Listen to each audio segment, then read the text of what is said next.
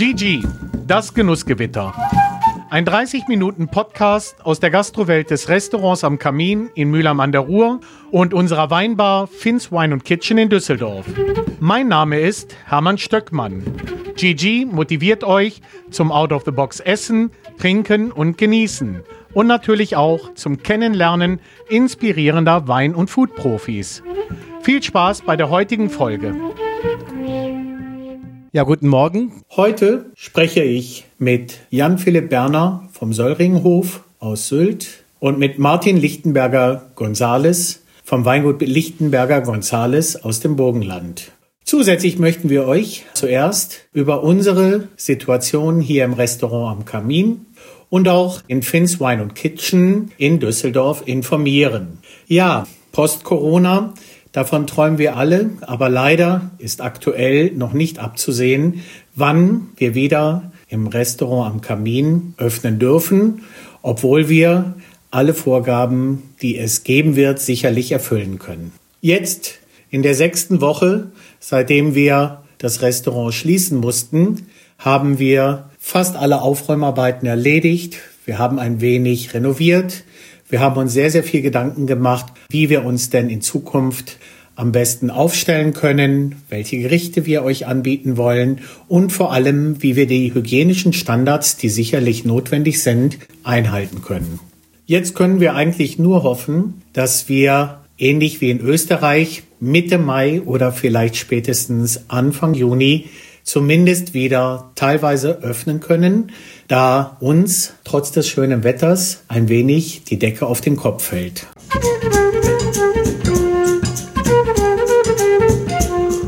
Im Finns Wine and Kitchen in Düsseldorf werden wir schon deutlich früher öffnen, da wir uns entschieden haben, ab dem 1. Mai, also in der kommenden Woche am Freitag, euch eingemachtes und Mitnahmegerichte anzubieten. Wir freuen uns, dass wir einige unserer Klassiker schon jetzt euch anbieten können, nämlich zum Beispiel den gebeizten Saibling mit unserem saisonalen Spargelsalat und einem wachsweichen Ei. Wir haben eine Bouillabaisse, die wir ein bisschen gepimpt haben, sodass sie, ja, sagen wir es einfach, ein wenig spiciger ist und ein wenig interessanter. Und natürlich gibt es unseren Vorspeisenklassiker, den Wildkräutersalat mit Kalbstafelspitz und Kürbiskernen. Bei den Hauptgerichten haben wir nur drei Klassiker von uns. Einmal das Wiener Schnitzel mit einem steirischen Kartoffelvogelsalat, dann natürlich die geschmorten Kalbsbäckchen mit Servietten, Knödel und Spitzkohl und ein kleines Geflügelfrikassee mit Reis und einem sehr würzigen rote Beete Salat. Für alle, die aber nicht unbedingt immer bei uns ihre Sachen warm abholen wollen, sondern die auch ein wenig zu Hause selbst kochen wollen, haben wir, bevor es bei uns ans Eingemachte geht, einige spannende eingemachte Gerichte kreiert. Zum einen wird es unsere Ofen-Bolognese geben, die über zehn Stunden im Ofen eingekocht und konzentriert ist, enorm würzig mit einer tollen Cremigkeit. Dann haben wir für alle Fans des Rustikalen unsere Kohlrouladen mit einer Specksoße und ein Lammragout, welches man unproblematisch nicht nur aufwärmen kann, sondern auch mit einigen Gemüsen oder Beilagen verfeinern. Und für alle, die sagen, naja, selber kochen können wir schon, haben wir unsere Lieblingsprodukte von unseren befreundeten Winzern oder auch von befreundeten Erzeugern aus Spanien und Italien zusammengesucht und möchten euch anbieten herausragende Olivenöle aus Tarragona, sehr, sehr spannenden zwölf Jahre alten Sherry-Essig aus Andalusien, dann haben wir lange überlegt, welche Nudeln wir nehmen und haben uns entschieden, dass in diesen Zeiten Frischeinnudeln mit einer perfekt getrockneten Struktur eigentlich für uns den meisten Spaß machen von Philothea. Wir haben unseren Lieblingsreis aus dem Ebro rübergeholt, den Arroz Bomber und natürlich, wie immer, die Sardinias aus Galizien und die Haselnüsse aus dem Piemont. Ja, und jetzt seid ihr dran. Mit diesem Angebot hoffen wir, dass wir einen guten und erfolgreichen Start in die Post-Corona-Zeit hier in Düsseldorf hinbekommen. Und solltet ihr besondere Wünsche haben oder andere Ideen, lasst es uns einfach wissen. Wir sind für alle Schandtaten offen. Und jetzt wünsche ich euch viel Spaß bei meinem kleinen Gespräch mit Jan-Philipp Berner und danach mit Martin Lichtenberger.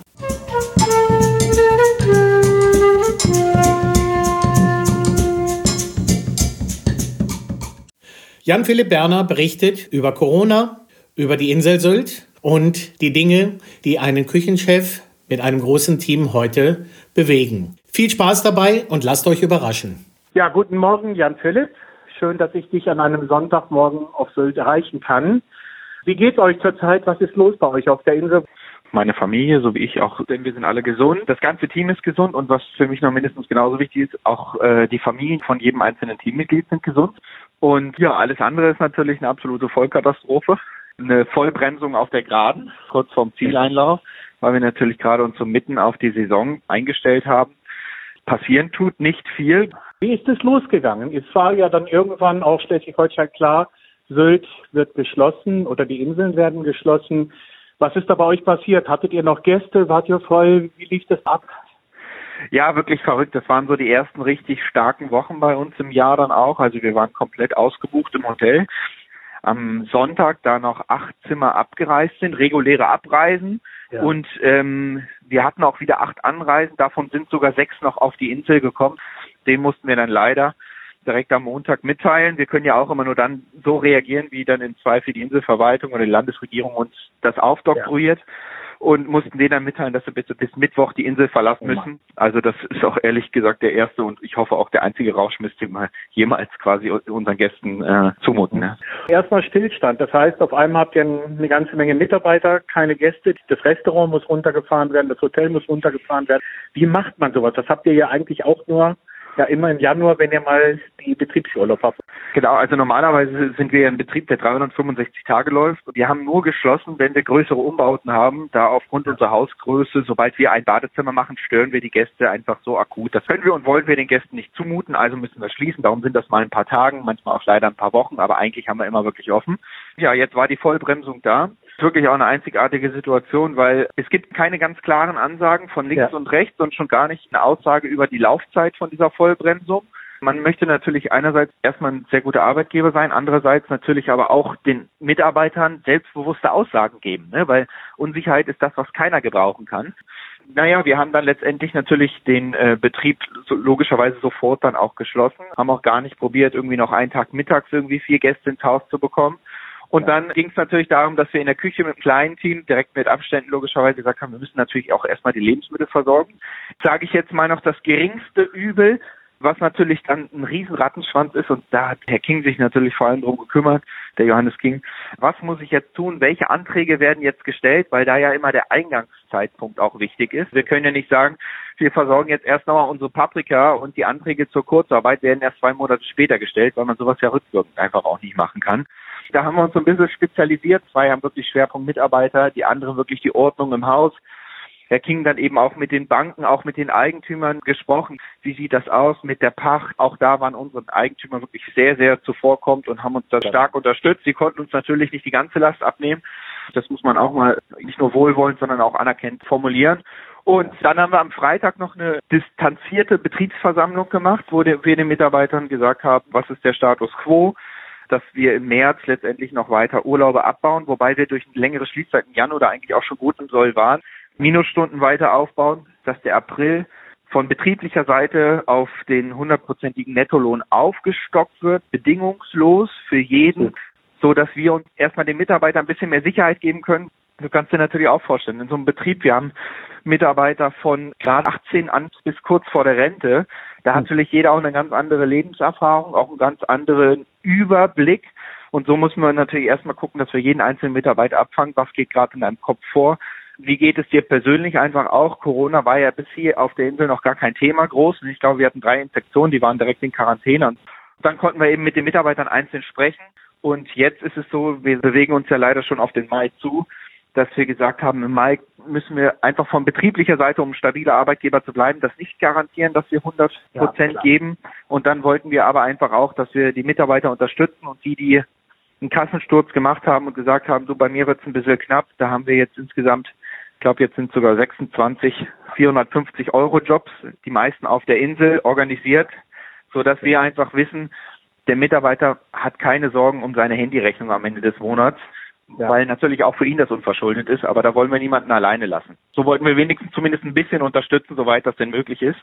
Ja, außer mit den Azubis, da mache ich ja gerade so ein kleines Konzept. Wir haben jetzt endlich angefangen, nicht nur zu reagieren, sondern zu agieren. Heute ist der zweite Tag oder seid ihr schon, wie weit seid ihr? Heute ist der dritte Tag. Der dritte Tag von JP's Kantine. Ja, letztendlich ist das aus der Idee geboren mit unseren Auszubildenden. Wir haben sechs Auszubildende, eine Hotelfachfrau, fünf Köche. Die eine war schon kurz vor dem Schulblock, der eine war noch im Schulblock, weil unsere Schüler bis auf eine in Bad Überking zur Schule gehen, auf die Eliteschule der Jean Restaurateur. Da hatten wir gesagt, weißt du was, du bleibst mal schön erstmal in Bayern, ja, ist jetzt auch eher ein roter Punkt, bevor wir dich einmal durch die Republik schicken und du eine Woche später wieder runter musst. Wir haben auch gesagt, nee, jetzt muss irgendwas vorwärts gehen und äh, letztendlich, wir haben immer noch einen Ausbildungsauftrag, den dürfen wir nicht unterschlagen. Und dann haben wir gesagt, wie können wir die Zeit sinnvoll gestalten? So wie der Söringhof sonst läuft, das funktioniert jetzt nicht. Zum einen, weil viel zu wenig Menschen da sind. Zum anderen, weil das vielleicht auch sich in der Preisklasse bewegt oder in der Exklusivität, wo es einfach schwierig ist, im Moment auch umzusetzen für die meisten. Logischerweise geht uns ja nicht anders. Und dann haben wir gesagt, dann machen wir was ganz anderes. Wir nennen das Kantine, dass jeder weiß, ihn erwartet nicht das übliche Programm. Das haben wir auch fleißig beworben auf der Insel. Und wir kochen jetzt quasi mit unseren Auszubildenden jeden Tag ein richtig ehrliches Gericht die ersten zwei Tage waren super erfolgreich. Um das Ganze dann einfach auch für den Gast noch attraktiv zu machen, haben wir gesagt, jeder Gast, der zu uns kommt, kriegt quasi als Giveaway einen Snack und zwar in der Qualität eines Snacks aus unserem Zwei-Sterne-Restaurant. Das heißt, da ist natürlich sehr viel Handwerk drin. Gerichte, wir hatten am ersten Tag Gemüserisotto mit pochiertem Ei, mit knusprigen Speck, gereisten Deichkäse. Gestern gab es Ochsengulasch mit Spitzpaprika, Kreuzkümmel, frisch gebackenes Kartoffelbrot und einen kleinen Matjesbrot als Snack to go quasi. Und äh, heute machen wir Bouillabaisse mit Röstbroten, mit Limon, Aioli und solchen Geschichten. Ich habe gestern, glaube ich, das erste Mal 90 Liter Bouillabaisse in einer Rutsche gekocht. Hast du noch nie gemacht, nicht? Das ist, das ist nicht meine Größenordnung. Also wir sind bestimmt viermal am Tag einkaufen, ja, weil ich da einfach wirklich auch ein schlechtes Vorbild bin, weil das nicht meine Mengen sind. Immer wenn wir denken, wir sind gut im Rennen, dann kommen noch zehn Reservierungen, dann fangen wir wieder nochmal neu an. Aber es ist wirklich der Wahnsinn, weil es wird toll angenommen. Die Auszubildenden schmeißen sich voll dran, das ist deren eigenes Projekt. Die haben auch gesagt, natürlich gibt es eine saubere Abrechnung für den Betrieb und so, aber wir haben gesagt, wir checken ganz genau, was wir einkaufen. Was kostest du, ja? Welche Sozialabgaben kommen noch dazu? Das müssen wir erwirtschaften. Unser Ziel ist es, mit dieser Kantine nicht mehr, aber auch nicht weniger zu schaffen, als in einem Monat die eigenen auszubildenden Gehälter zu tragen. Das sind sie natürlich auch Feuer und Flamme. Wie kann man das machen? Und so fangen die jetzt an zu kalkulieren. Und wir kochen immer noch sehr, sehr hochwertig. Also das Bio-Ochsenfleisch, wir haben gestern die frischen Rotbarsche, so ein 12 Kilo Rotbarsch von Blums geholt. Also Boah. wirklich Top-Qualität.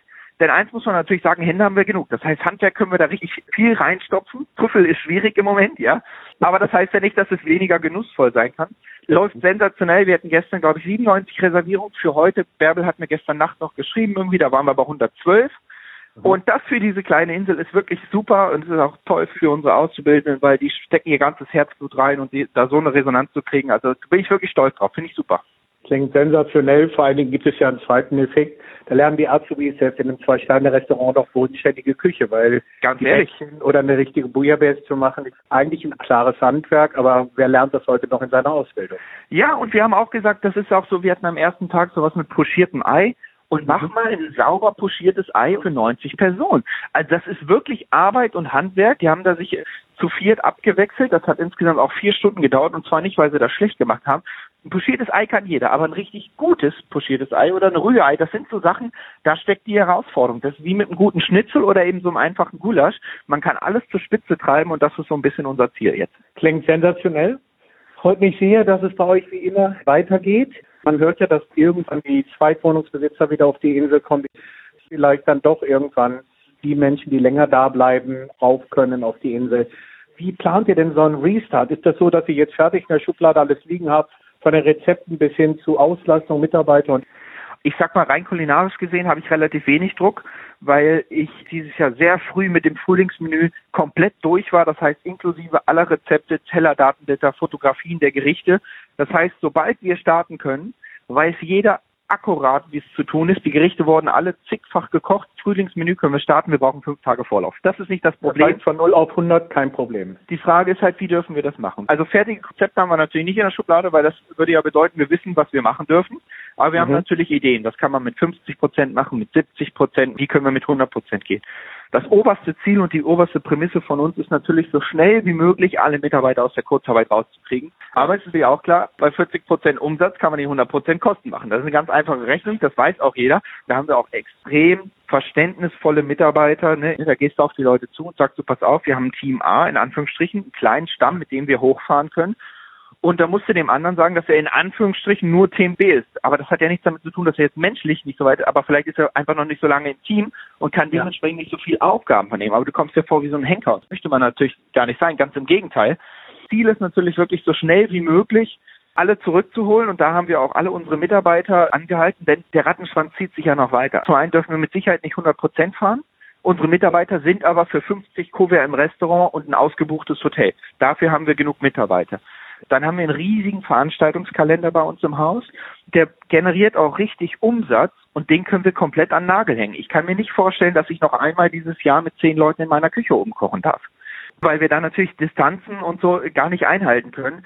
Und da haben wir auch unsere Mitarbeiter angehalten und haben gesagt, überlegt euch mal, was kann ein Mehrwert für den Gast sein, wo wir all diese wahrscheinlich auf uns zukommenden Attribute umsetzen können um trotzdem ja. Umsatz zu generieren. Und da geht es jetzt gar nicht um Sondertilgung von irgendwelchen Krediten, die wir aufgenommen haben, ja. sondern da geht es nur darum, ich möchte so schnell wie möglich viel Umsatz haben, damit wir alle Mitarbeiter an Bord haben.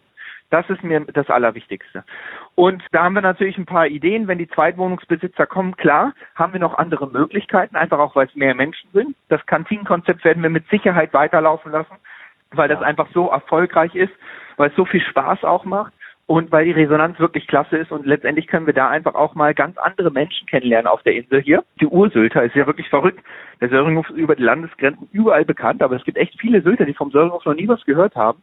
Und wenn wir da einfach auch mal sagen können, hallo, uns gibt's und äh, wir freuen uns auch für euch ein Gulasch zu bereiten, dann ist das doch eigentlich auch eine ganz schöne Sache. Es gibt mit Sicherheit noch erweiterte Versionen dann auch von dem Konzept, aber das Grundkonzept soll definitiv so weiterstehen.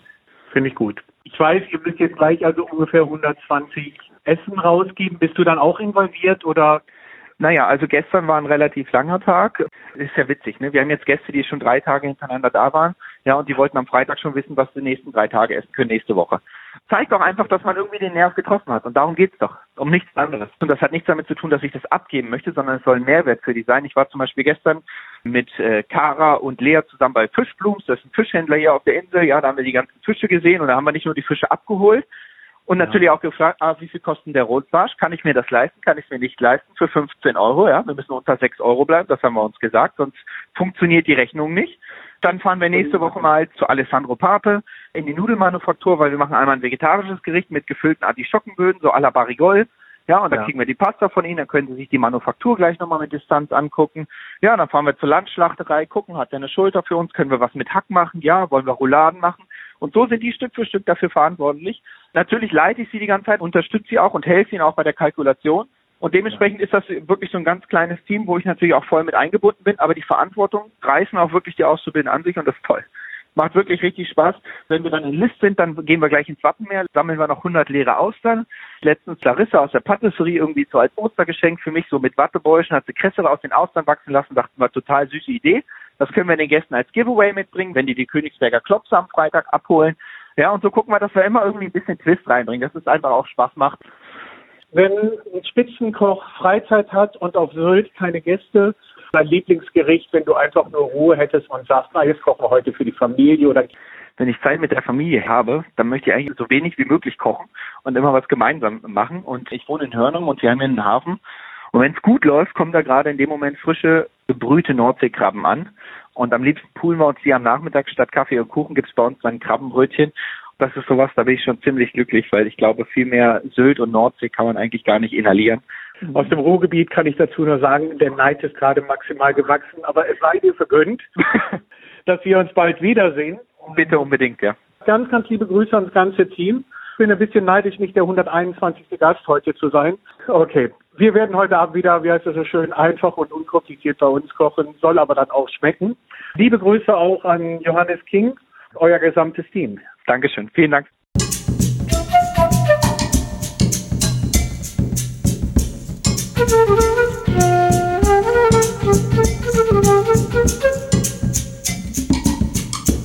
Martin Lichtenberger, mit dem ich gleich sprechen werde, gehört zur neuen Generation von österreichischen Spitzenwinzern, die mit ihrer Stilistik für Furore nicht nur im eigenen Land, sondern weltweit sorgen. Ich spreche mit ihm über seine aktuelle Arbeit, die Corona-Krise und seine Wünsche und Gedanken für die kommenden Monate. Guten Morgen, Martin. Wo erreiche ich dich denn heute? Servus, ja, wir sind im Weingarten unterwegs.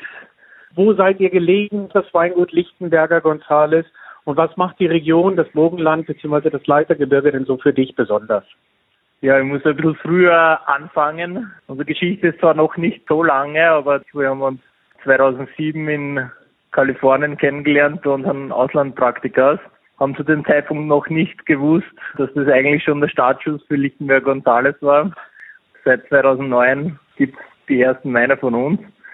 Ja, wir sind am Leitergebirge, das ist 50 Kilometer südlich von Wien.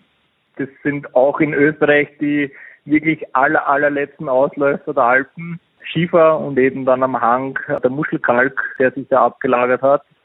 Im weißen Bereich ist es aus der Geschichte heraus vielleicht ein bisschen vielfältiger im Burgenland. Das heißt, wir arbeiten sehr viel mit Grünwettliner, mit Weißburgunder, mit Neuburger, komplett fokussiert auf Rotwein Blaufränkisch und beim Weißwein etwas weiter von den Rebsorten sortiert. Gibt es da in der Weingartenarbeit irgendwelche Besonderheiten? Gibt es Sachen, auf die ihr beide besonderen Wert legt? Ja, wir haben eigentlich das Weingut von meiner Mutter übernommen, haben sukzessive dann Lichtenberger Gonzales entstehen lassen. Das heißt, wir sind dann jedes Jahr auch ein bisschen gewachsener und wir sind in der Form gewachsener, dass uns viele Leute einfach auch schon den Vogel gezeigt haben, weil wir Weingärten übernommen haben, die schon sehr, sehr alt waren. Nicht die schönsten, aber für uns haben die alten Blaufränke-Stöcke, diese alten Weißburgunder und grünen Veltliner Stöcke einfach viel Geschichte zu erzählen.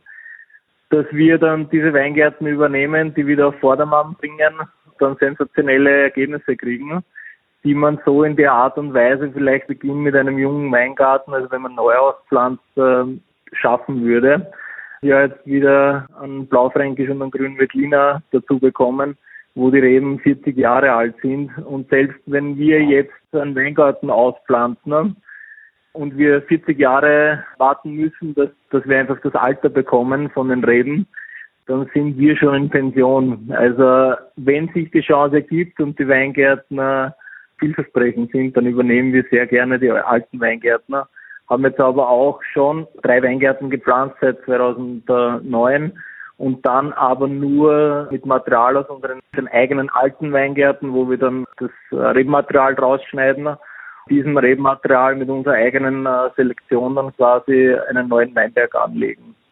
Also Wachstum nur so viel, was wir selbst schaffen, was die Weingärten äh, hergeben und äh, ja, was wir auch als Familie schaffen zu bewirtschaften und nicht mehr. Das heißt, ihr seid nicht in der Planung, irgendwann 50 oder 100 Hektar Weinberge zu machen und international große Mengen zu verkaufen, sondern ihr wollt Spezialisten bleiben für außergewöhnliche Regionsweine. Wie groß kann man da werden? Was ist so der Plan? Wo wollt ihr stehen, wenn es, sagen wir mal, 2030 ist? Als Familie, und das ist für mich ganz wichtig, wir delegieren nicht, sondern wir stehen selber im Weingarten ganz essentiell, damit man sieht, was im Weingarten passiert, damit man einfach dieses Feeling hat. Und das kriegt man leider nicht, wenn man am Schreibtisch sitzt. Die Größe, was maximal geht, glaube ich, als Familie und wo man dann selbst mitarbeiten kann, wird irgendwo bei 15 Hektar liegen. Ja, wir sind jetzt bei 10 und das wird auch eine Weile so bleiben. Also ich glaube, wir sind die letzten Jahre dann immer um, um einen Hektar gewachsen. Das war das, was wir psychisch ja. geschafft haben, was wir arbeitstechnisch geschafft haben und was auch, muss man sagen, der Markt von uns vertragen hat. Ich glaube, man muss die Dinge einfach, um das dann auch in die nächste Generation gesund weitergeben zu können, wachsen lassen. Und das bedeutet einfach, dass der Faktor Zeit so wichtig ist. Die Zeit muss man sich selbst nehmen, damit nachhaltig entstehen kann. Und ein befreundeter Winzer, der leider schon lange nicht mehr lebt, gesagt hatte, das ist wie mit Menschen, Dinge, die schnell wachsen, vergehen schnell. Und ich merke auch, wie wichtig alte Rebstöcke und eine gesunde Balance im Weingarten sind. Weine zu machen, die schlicht und ergreifend Persönlichkeit und Spannung haben und nicht einfach nur lecker sind. Immer wenn ich eure Weine verkoste oder wir sie hier im Restaurant oder in der Weinbar verkaufen, kriegen wir die Reaktion, dass die Leute überrascht sind, dass die Weine eher elegant und fein sind, nicht übermäßig alkoholreich und vor allen Dingen nicht, ich nenne es mal laut. Gibt es irgendetwas, was im Weinkeller passiert, damit diese Stilistik eher in die elegante Richtung geht und nicht in eine rustikale? Bewirtschaften unsere Weingärtner biologisch. Wenn man durch unsere Weingärten geht, dann sieht man, wie wir arbeiten, das Bewirtschaften und welches Verständnis wir von, von einer Weingartenbewirtschaftung haben. Und das ist, glaube ich, ganz wichtig. Das ist viel stärker als, als jedes Zertifikat, wenn man das mit eigenen Augen sieht. Ja, was wir im Weingarten noch verfolgen, ist einfach keine Extreme irgendwie passieren zu lassen. Also wir wollen nicht übermäßig zum Beispiel äh, Trauben entfernen, wir wollen nicht übermäßig Blattmasse entfernen. Für mich ist es dann immer eine Frage der Balance, weil wenn du zum Beispiel jetzt bei der Laubarbeit dann zu viel Blätter entfernst, dann nimmst ja. du auch die Beschattung von den Trauben weg. Und niemand von uns äh, würde sich in die pralle Sonne legen am Strand, ohne ein schattiges Plätzchen zu haben. Genauso sehe ich das auch äh, im Weingarten. Also du verkochst einfach die Aromatik dann, gewisse Bitterstoffe, aber dann dort noch was wegzuschneiden, das wäre für mich die falsche Richtung, weil vielleicht brauchst du genau diese Säure dann von der zweiten Traube, damit du diese Eleganz und Feinheit bekommst. Das ist eigentlich das Ziel, das wir verfolgen. Also so stupide Dinge wie eine Traube pro Trieb und äh, sechs Triebe, das gibt's bei uns nicht.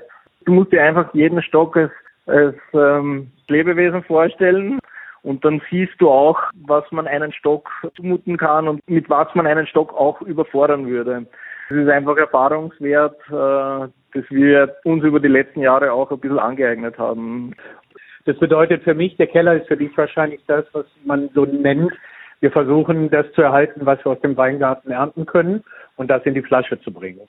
Ja, es ist ein bisschen unaufgeregt bei uns im Keller. Also wir ernten alle Trauben mit Hand, äh, sind sehr, sehr langsam bei der Ernte, kommt dann rein in die Presse. Wir verarbeiten alles mit den Stielen, weil es einfach einen besseren äh, Saftabfluss gibt.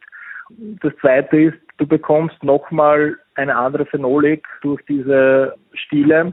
Und das ist, glaube ich, für mich nochmal so eine zusätzliche Dimension, die man dem Wein mit, mitgeben kann. Nicht übertrieben, aber so Minimum drei Stunden bleibt alles bei uns auf der Maische, damit man einfach einen natürlichen enzymatischen Prozess einleiten kann. Äh, dann wird abgepresst und dann gehen wir direkt ins Fass äh, zur Vergärung und wenn die Gärung abgeschlossen ist, kommt der Stoppel draus und dann bewegen wir nicht bis am August des darauffolgenden Jahres, weil wir wollen immer einen Jahreszyklus mitnehmen. Ich finde das ganz wichtig. Wir wollen Wein nicht zwingen, schon im Dezember äh, fertig zu sein, weil dann würdest du das eigentlich nur mit technischen Hilfsmitteln. Dann wird äh, im Juli abgezogen, vor Erfüllung wird nochmal abgezogen und dann gehen wir unfiltriert in die Flasche. Korken drauf und das war's. Klingt, als wäre es, wie du schon sagst, extrem unaufgeregt. Martin, was uns alle betrifft, ist Corona. Wir hier im Restaurant haben geschlossen. Wie sieht es bei einem Winter aus? Natur hört nicht auf zu wachsen, weil es Corona gibt. Wie geht ihr mit der Situation jetzt um? Der, der Anteil äh, an dem Wein, was wir kaufen über die Gastronomie, ist sehr hoch. Deswegen haben wir mit euch allen eine Vollbremsung hingelegt mit dem Unterschied, dass wir mit vollen Produktionskosten zurzeit weiterarbeiten müssen, weil, wie du schon gesagt hast, der Weingarten hört nicht auf zu wachsen. Und wir können jetzt auch keinen Schritt zurück machen. Die Flächen sind da, die gehören bewirtschaftet. Und äh, es wird sicher eine große Herausforderung, das ähm, über das Jahr drüber zu bringen. Aber wir sind da guter Dinge und ähm, sehen eigentlich sehr positiv in die Zukunft. Für uns ist es halt finanziell schon auch eine Herausforderung. Uns fehlt auch ein bisschen die Kommunikation von den Sommeliers, von den Restaurants, die wir einfach brauchen. Mhm. Also dieses Bindeglied zu den Kunden fehlt uns zurzeit und das, das können wir alleine nicht aufholen, weil wir so viele Kunden nicht ansprechen können. Deswegen so diese Kommunikator, dieses Bindeglied Das ist für uns total wichtig und ähm, deswegen spüren wir das natürlich sehr stark, wenn die Gastro nicht funktioniert. Und das wäre dann auch meine letzte Frage in die Richtung anstatt, welche Flasche nimmst du mit auf die einsame Insel neben deiner Familie? Ihr habt mittlerweile zwei Kinder und Adriana ist nicht nur Fulltime-Mutter, sondern auch voll beschäftigt bei euch im Weingut. Welchen Wein würdest du denn uns empfehlen zur Eröffnung bei uns in den Restaurants ausschenken? Ja, der, was mir sehr gut gefällt, ist der Weißburgunder 2018. Der war nach der Füllung vielleicht ein bisschen verhalten, aber so wie unsere Weine, die dann in der Flasche noch mal so zwei, drei Monate Zeit brauchen, bis sie dann wirklich aufmachen. Das spiegelt auch das Gebiet, kriegt den Boden einfach perfekt wieder, wo wir arbeiten und auch leben und dass es ein sehr ausdrucksstarker Wein ist und wo man auch sehen kann, wie wir Wein verstehen. Also, liebe Freunde, liebe Gäste, liebe Zuhörer oder auch liebe Sommeliers, jetzt wisst ihr, was es geben sollte in allen Restaurants in Deutschland, die ein bisschen Spaß an österreichischen Weinen haben. Bei uns im Restaurant am Kamin, wie auch in Finns Wine Kitchen, wird es also nach der Öffnung Weißburgunder von Lichtenberger und Gonzales geben. Martin, allerliebsten Dank für das Gespräch, für spannende Informationen und ich freue mich darauf, wenn wir uns bald wiedersehen können, hoffentlich in bester Stimmung und bei bester Gesundheit. Grüß mir ganz, ganz lieb deine Familie. Ja, mache ich. Alles Liebe nach Deutschland, gesund bleiben. Und wenn das ganze Corona-Geschichte vorbei ist, sehen wir uns bei unserem Weingut und dann trinken wir mindestens zwei Gläschen zusammen. Ich bin zuversichtlich, dass es bald sein wird. Danke dir ganz herzlich und bis bald. Ciao, ciao. ciao. Gigi, das Genussgewitter. Wir danken euch fürs heutige Zuhören und wünschen eine gute Zeit. Bis zum nächsten Mal, euer Hermann.